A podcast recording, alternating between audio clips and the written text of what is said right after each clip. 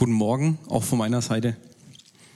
Ähm, ich finde es grandios an der Stelle, dass wir so viele Kinder haben, die Dankeskarten und Bitteskarten ausfüllen.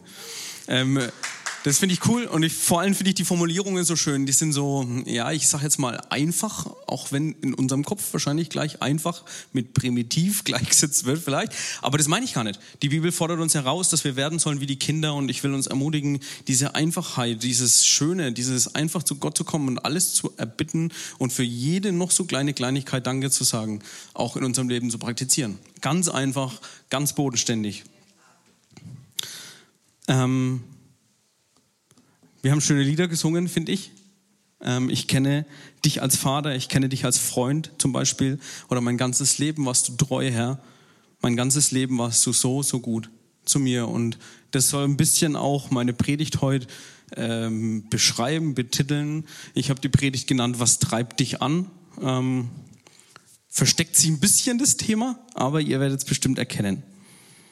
Was äh, gibt dir Motivation für deinen Tag? Wenn du so früh aufstehst, wenn du irgendwas erledigen musst oder wenn du Aufgaben hast oder, oder, oder was inspiriert dich, was gibt dir Energie? Ähm, und ich will uns verraten, was Paulus angetrieben hat und was Paulus Energie gegeben hat. Und zwar steht es in 2. Korinther 5, Vers 15, heißt bei allen, bei allem ist das, was uns antreibt, die Liebe von Christus. Und das finde ich irgendwie krass, finde ich total cool. Diese Aussage, dass natürlich dürfen Dinge uns Spaß machen und es ist wichtig, dass wir unseren Leidenschaften nachgehen, aber da gibt es noch eine tiefe Ebene, eine, Ebene tiefer, dass alles, was uns antreibt, die Liebe Christi ist. Und darum ähm, möchte ich mich ein bisschen mit euch unterhalten heute. Die Bibel sagt zum Beispiel, dass ähm, Gott uns nachgegangen ist, uns gesucht hat, als wir noch seine Feinde waren. Er ist uns nachgegangen, obwohl wir noch gar nichts von ihm wussten, ihn noch gar nicht gekannt haben.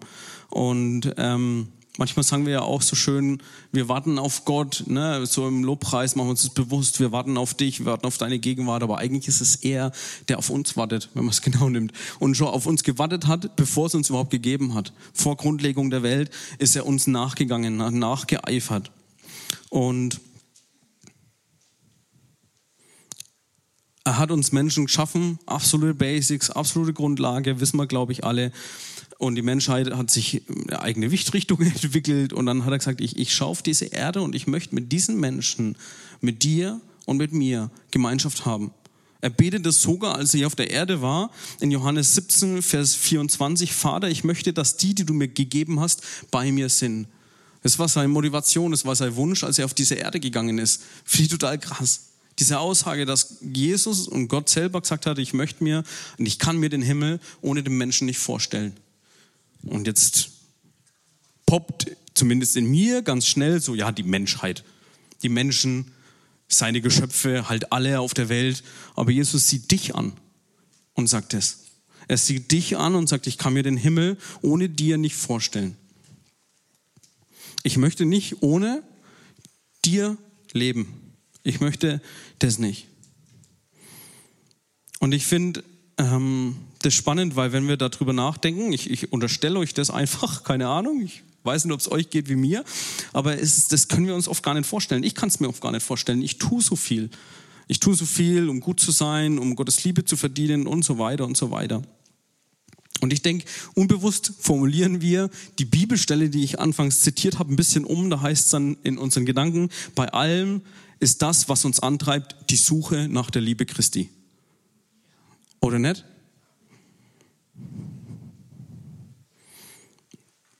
Wir kennen alle diese Bibelstellen. Millionen davon gibt's.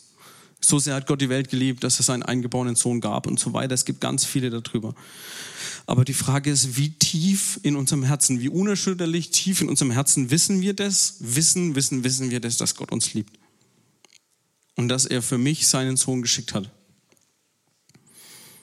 Und irgendwie ist es doch einfacher zu sagen, in den Anbetungsliedern oder generell auch in den Gebeten, Gott, ich liebe dich danke für das, was du gemacht hast und ich brauche dich und so weiter, ist so viel einfacher als zu sagen, Gott, ich glaube, du liebst mich. Oder vielmehr noch, ich weiß, du liebst mich. Ich bin mir komplett sicher, dass du mich liebst. Und warum ist es so? warum fällt uns das so viel schwerer? Ähm, ein kurzer Seitenausflug für die Männer unter uns. Ähm, wenn es um die Liebe Gottes geht oder um Liebe generell, schalten wir ja gern mal ab, weil da geht es um, ja, Gottes Liebe ist wie eine Blumenwiese und blüht auf und hin und her und jeder Kerl denkt sich so, ja, schön für die Frauen, ich kann damit überhaupt nichts anfangen. ähm, ich finde es manchmal persönlich so.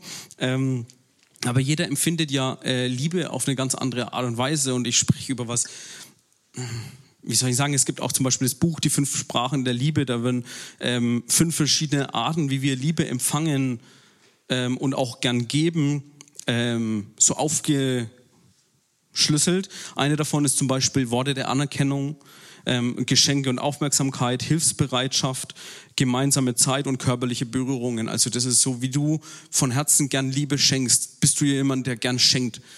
Oder empfängst du gern Schenke, Geschenke? Oder sagst du, hey Mai, dann musste ich an Jürgen denken, ich verwette alles, was ich habe, fast, dass deine Liebessprache ähm, Hilfsbereitschaft ist. Äh, weil du bist jemand, der packt an und freut sich, dass man was machen kann. Und ähm, so empfinden wir auch Liebe. Und ich weiß, Gott ist in der Lage, uns die Liebe so spüren zu lassen, wie wir sie brauchen. Also da gibt es nicht diese Blumenwiesen-Liebe, die jeder haben muss. Und wenn du sie nicht empfangen kannst oder spüren kannst, hast halt Pech gehabt. Christian, muss ich an eine Predigt von dir denken, wo du gesagt hast, Gott weiß sich, uns verständlich zu machen. Das Zitat hat sich ganz tief in mich eingebrannt, wo ich gedacht habe, ja stimmt, er hat mich geschaffen in der Art, wie ich Liebe empfange und er weiß es, mir seine Liebe zu zeigen, wie ich es brauche und nicht wie es mein Nachbar braucht. Und ähm, ich glaube, ich habe es auch schon mal erwähnt, aber äh, ein Kumpel von mir hat mal gesagt, schon lang her, manchmal hocke ich mich einfach mit meinem Moped, fahre und sage Gott danke, dass ich Moped fahren kann. Und das war für mich so Augenöffner, so, wo ich gedacht habe, wow, krass, stimmt. Auch über diese ganz einfachen Sachen. Einfach, was macht mir Freude, was macht mir Spaß und die Dankbarkeit da drin zu empfinden und die Liebe Gottes dadurch, dass es mir gut geht, dass ich das machen kann, das ist so einfach, so runtergebrochen und ein bisschen von dieser Art von Liebe spreche ich. Nicht von der, die wir uns nicht vorstellen können. Naja gut, eigentlich spreche ich schon von der Liebe, die wir uns nicht vorstellen können, weil Gottes Liebe, ihr versteht, was ich meine.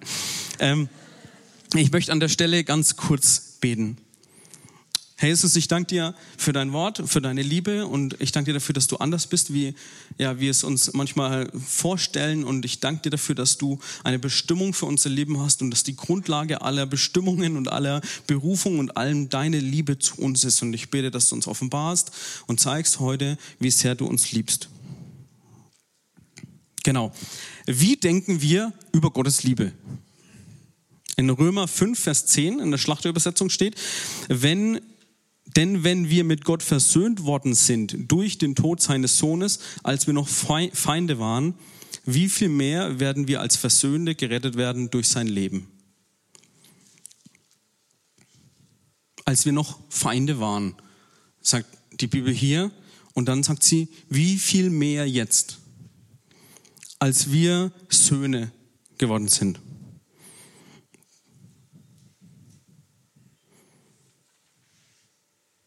Als wir noch Feinde waren. Wir alle, behaupte ich einfach mal, waren das mal. Hoffentlich sind es wir nicht mehr. Aber es fällt mir, fällt uns ja grundsätzlich nicht schwer zu sagen, ich weiß, ich bin aus Gnade gerettet.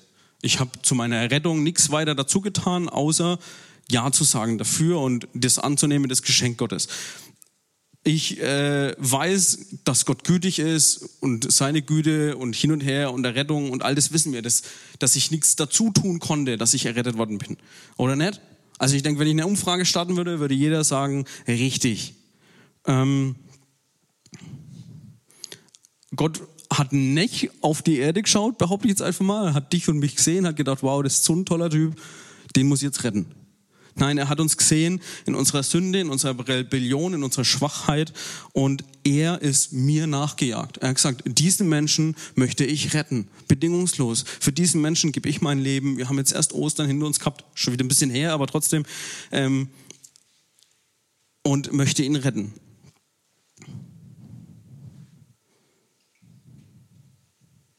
Und ich habe nichts getan für meine Errettung, ich habe nichts getan für die Liebe, die ich empfangen habe. Und genau, ich bin durch Glauben gerettet worden. Aber jetzt passiert was irgendwie ganz Merkwürdiges. Meist in unserem Alltag, da leben wir, haben unsere Herausforderungen, unsere Schwierigkeiten, unsere Streite, unsere, keine Ahnung, unsere Konflikte miteinander. Und jetzt glauben wir auf einmal, Gott liebt mich mehr, wenn ich mehr tue. Oder er liebt mich weniger, wenn ich weniger tue.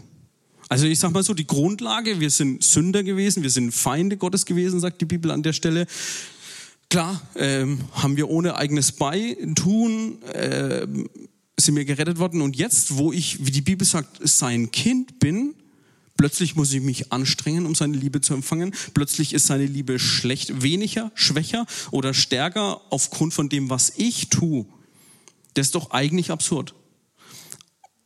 Und niemand würde sich hier auf die Bühne stellen oder, keine Ahnung, seinen Freunden das sagen und als Zeugnis, hey du, ich muss dir mal ein Zeugnis sagen, Gott liebt mich ein bisschen mehr, wenn ich mehr mache. Nein, das sagen wir nicht. Aber wenn wir Montag, Dienstag, Mittwoch, Donnerstag oder wann auch immer in unserem Alltag sind, in unseren Herausforderungen, in Schwierigkeiten, dann ist es doch das, was sich ganz tief in unserem Herzen oft so anfühlt.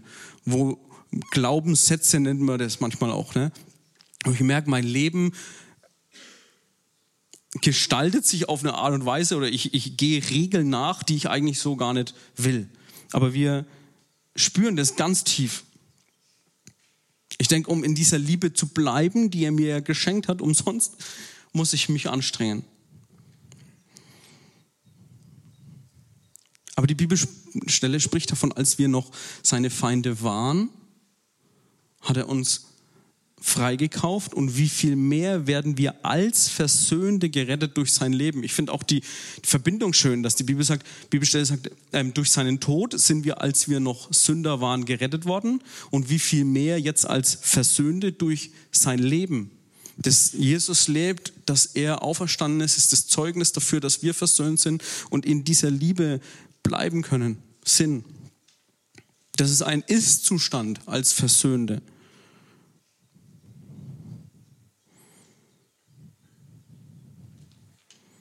Gott liebt, weil er die Liebe ist. Ich weiß, es sind absolute Basics eigentlich, ne? kennen wir. Aber ich habe mich irgendwie nicht, äh, ich, ich dachte, das ist gut und es hat mich so tief bewegt, das Thema, dass ich das heute mal mit uns teilen will.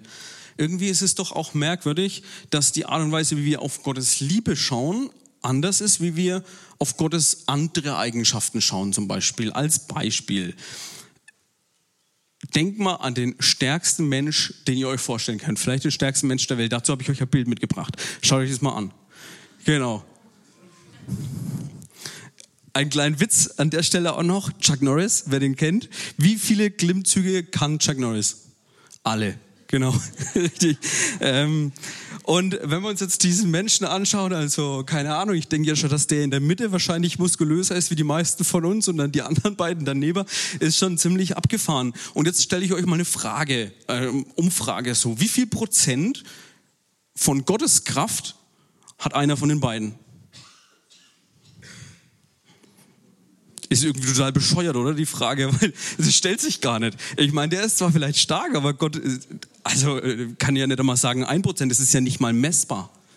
Das ist ja auf überhaupt keiner Skala messbar. Danke fürs Bild. Ähm, wie viel Klimmzüge kann Gott? Versteht ihr? Also äh, die Frage ist, ist total bescheuert eigentlich, ähm, weil Gottes Kraft nicht limitiert ist. Und jetzt frage ich euch, denkt mal an den intelligentesten und klügsten Menschen, den ihr kennt.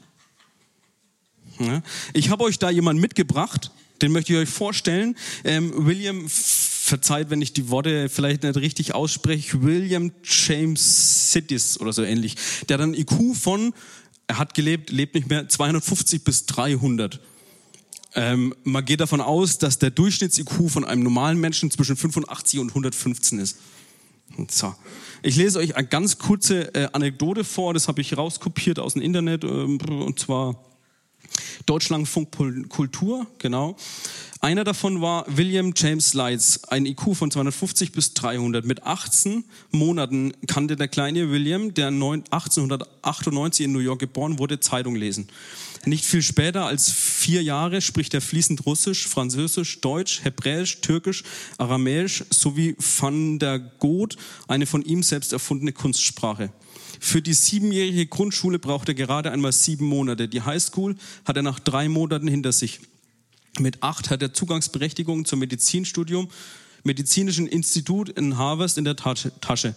Doch selbst die Elite-Universitäten wissen nicht, wie sie mit den Experten begab, extrem Begabten umgehen sollen. Erst nach drei Jahren Wartezeit, tragisch lange Zeit, darf er in Harvard am 11. Oktober 1909 endlich offiziell anfangen zu studieren. Für die, die kurz mitgerechnet haben, da war der Typ elf.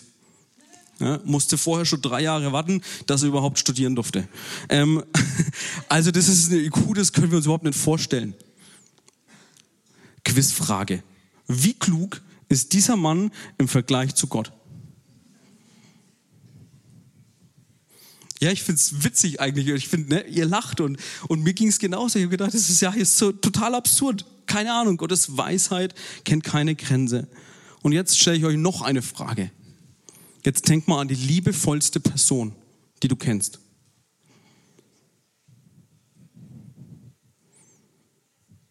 Vielleicht eine Liebe, die du erfahren hast, eine Liebe, von der du gehört hast. Und wieder Erinnerung, es kann, wie du es persönlich für dich als Liebe empfindest, empfindet jeder anders. Ich habe es mal gegoogelt, die liebevollste Person, habe ich ja bei den anderen Sachen auch gemacht, kam nichts. Da kamen irgendwelche andere Sachen und ich fand es interessant, dass es das nicht gibt. Zumindest nicht so einfach zu finden, die liebevollste Person. Aber ich denke, wir können uns alle was vorstellen. Wir wissen alle, was wir unter Liebe oder absolut grenzenlos, bedingungsloser Liebe uns vorstellen. Und jetzt habe ich die alles entscheidende Frage. Wie viel Prozent ist es im Vergleich mit Gottes Liebe? Und hier ist auch der Punkt, wo wir anders denken.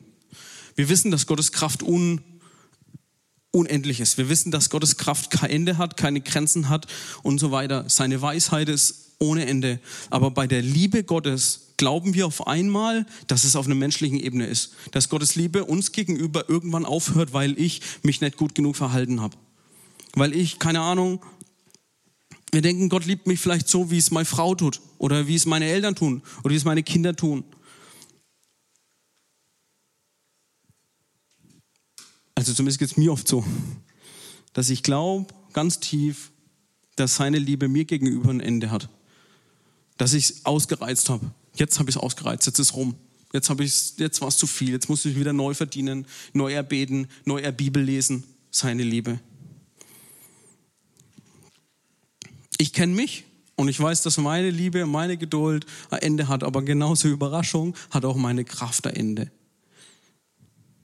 Und warum reduzieren wir die Liebe Gottes auf ein menschliches Niveau?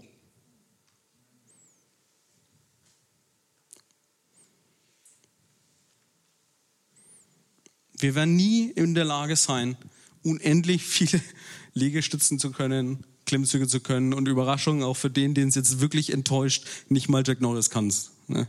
Also, tut mir leid, ähm, wenn ich euch jetzt die Illusion genommen habe.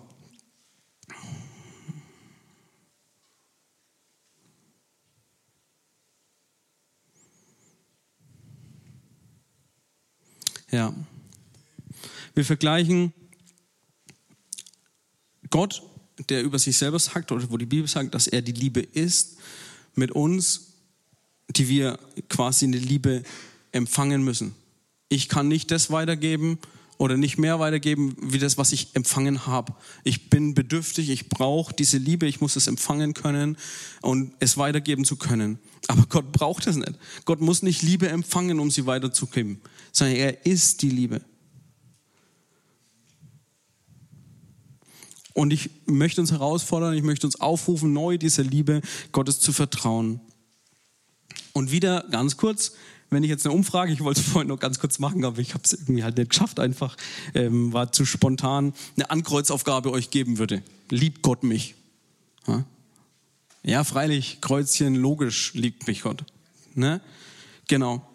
Und wir können ganz viel drüber debattieren und, und reden und so, aber dieses Gefühl, was sich manchmal einstellt, diese, dieses, ich weiß nicht, wie ich das jetzt beschreiben soll, nicht mal nur Gefühl, sondern das, diese Gesetzmäßigkeit oder das, keine Ahnung, wie, wir, wie es uns manchmal antreibt. Ne? Was treibt uns an? Die Liebe Christi ist manchmal ein anderes. Ich möchte euch eine Bibelstelle vorlesen, die jetzt eigentlich an sich schon eine Predigt selber wäre, aber ich möchte sie einfach mal wirken lassen, weil da geht es auch ganz viel um die Liebe Gottes. Eine meiner absoluten Lieblingsstellen steht in Epheser 3, die Verse 14 bis 21. Noch einmal, wenn ich mir das alles vor Augen halte, kann ich nicht anders, als anbetend vor dem Vater niederzuknien. Er, dem jede Familie im Himmel und auf der Erde ihr Dasein verdankt und der unerschöpflich reich ist an Macht und Herrlichkeit, gebe euch durch seinen Geist innere Kraft und Stärke. Es ist mein Gebet, dass Christus aufgrund des Glaubens in euren Herzen wohnt und dass euer Leben in der Liebe verwurzelt und das Fundament und das Fundament der Liebe gegründet ist. Das wird euch dazu befähigen, zusammen mit allen anderen, die Gottes heiliges Volk, zu Gottes heiligen Volk gehören, die Liebe Christi in all, allen ihren Dimensionen zu erfassen. In ihrer Breite, in ihrer Länge, in ihrer Höhe und in ihrer Tiefe. Ja, ich bete darum, dass ihr seine Liebe versteht, die doch weit über alles Verstehen hinausreicht und dass ihr auf diese Weise mehr und mehr mit der ganzen Fülle des Lebens erfüllt werdet, das bei Gott zu finden ist. Ihm, ihm, der mit seiner unerschöpflichen Kraft in uns am Werk ist und unendlich viel mehr zu tun vermag, als wir erbitten oder begreifen können. Ihm gebührt durch Jesus Christus die Ehre in der Gemeinde von Generation zu Generation und für immer und ewig. Amen. Ihm, der viel mehr, der, un, äh, der unendlich viel mehr tun vermag, auch lieben vermag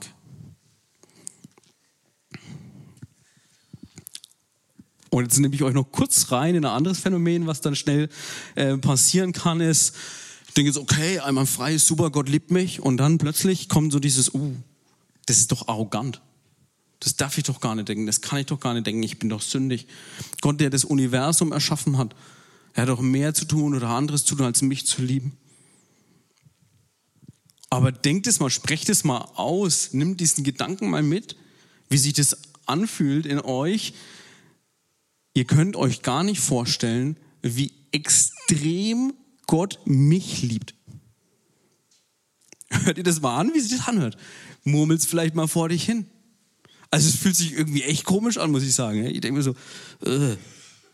aber es ist die Wahrheit. Das ist genau das, was die Bibel spricht.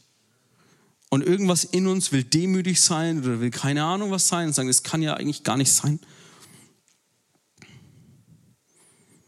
Kein Mensch dieser Welt, kein Mensch auf dieser Welt ist in der Lage, mich so zu lieben, wie Gott mich liebt.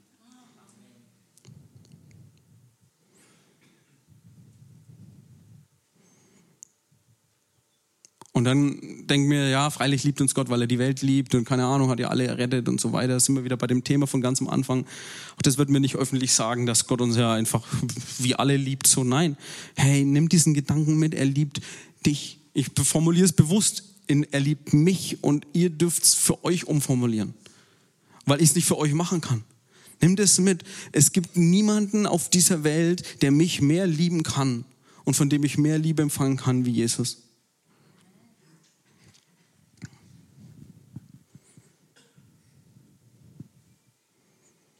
Ja.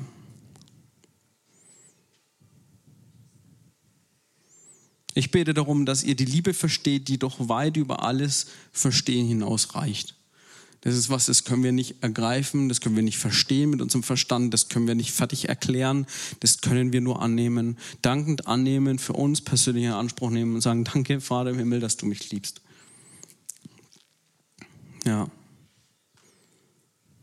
Kannst du dir das vorstellen, dass Gott dich liebt, obwohl er weiß, was du getan hast, obwohl er deine letzte Woche kennt? Obwohl er deine nächste Woche kennt.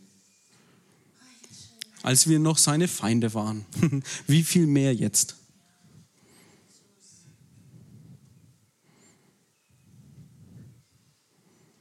Und wenn du das nicht weißt, und wenn ich das nicht weiß, an den Momenten, wo ich an dieser Liebe zweifle, wo ich unbewusst ganz oft es einfach nicht für mich in Anspruch nehme, dann bin ich wieder da und tu was, um Liebe Gottes zu empfangen.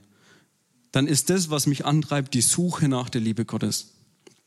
Anstatt die Dinge zu tun, weil ich geliebt bin, weil ich Liebe empfangen habe.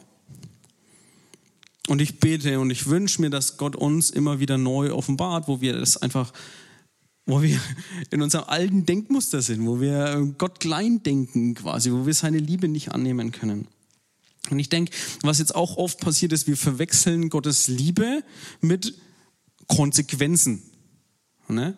Also ein ganz winzig klitzekleines Beispiel. Die meisten von euch wissen ja, dass ich inzwischen eine kleine Tochter habe und die ist am Welt erkunden und liebt neue Sachen zu erfinden und finden und so. Und plötzlich ist da die Kerze und die brennt oder das Messer, das was scharf ist. Und was mache ich? Ich meine, sage ich, nein, du darfst da nicht hin. Ne? Und sie will aber trotzdem hin. Und ab und zu mal, heute früh wäre es fast so weit gewesen, ne? ein kurzer, unachtsamer Moment und der Finger an der Kerze. Ja, und jetzt gibt es zwei Möglichkeiten. Entweder ich verbiete ihr vehement, weil ich sie liebe und will nicht, dass sie sich verletzt, oder ich passe nicht auf und sie langt trotzdem hin. Und was macht sie? Sie erlangt die Konsequenzen von dem, was sie tut. Es ist heiß, sie verbrennt sich ihre Finger. Aber das hat überhaupt nichts mit meiner Liebe zu tun.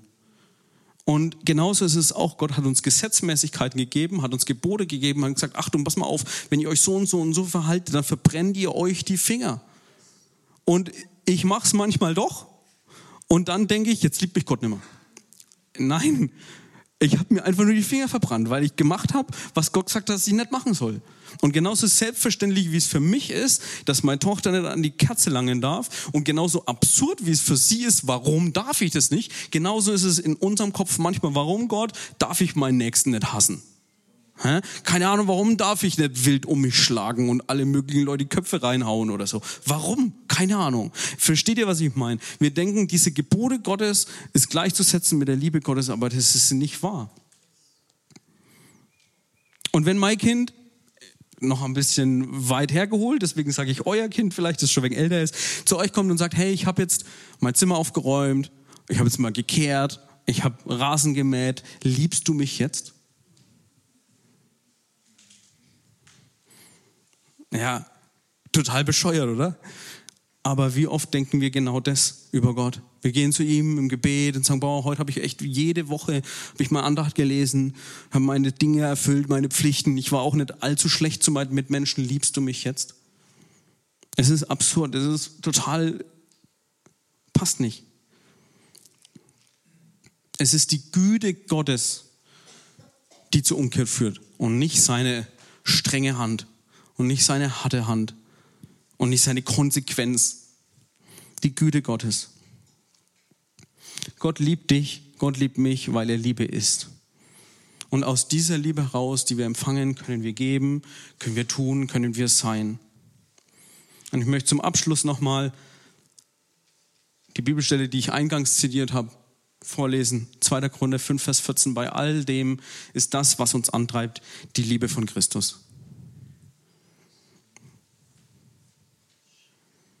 Bei all dem ist das, was uns antreibt, ja genau, das Lobpreisteam darf schon gerne vorkommen, die Liebe von Christus.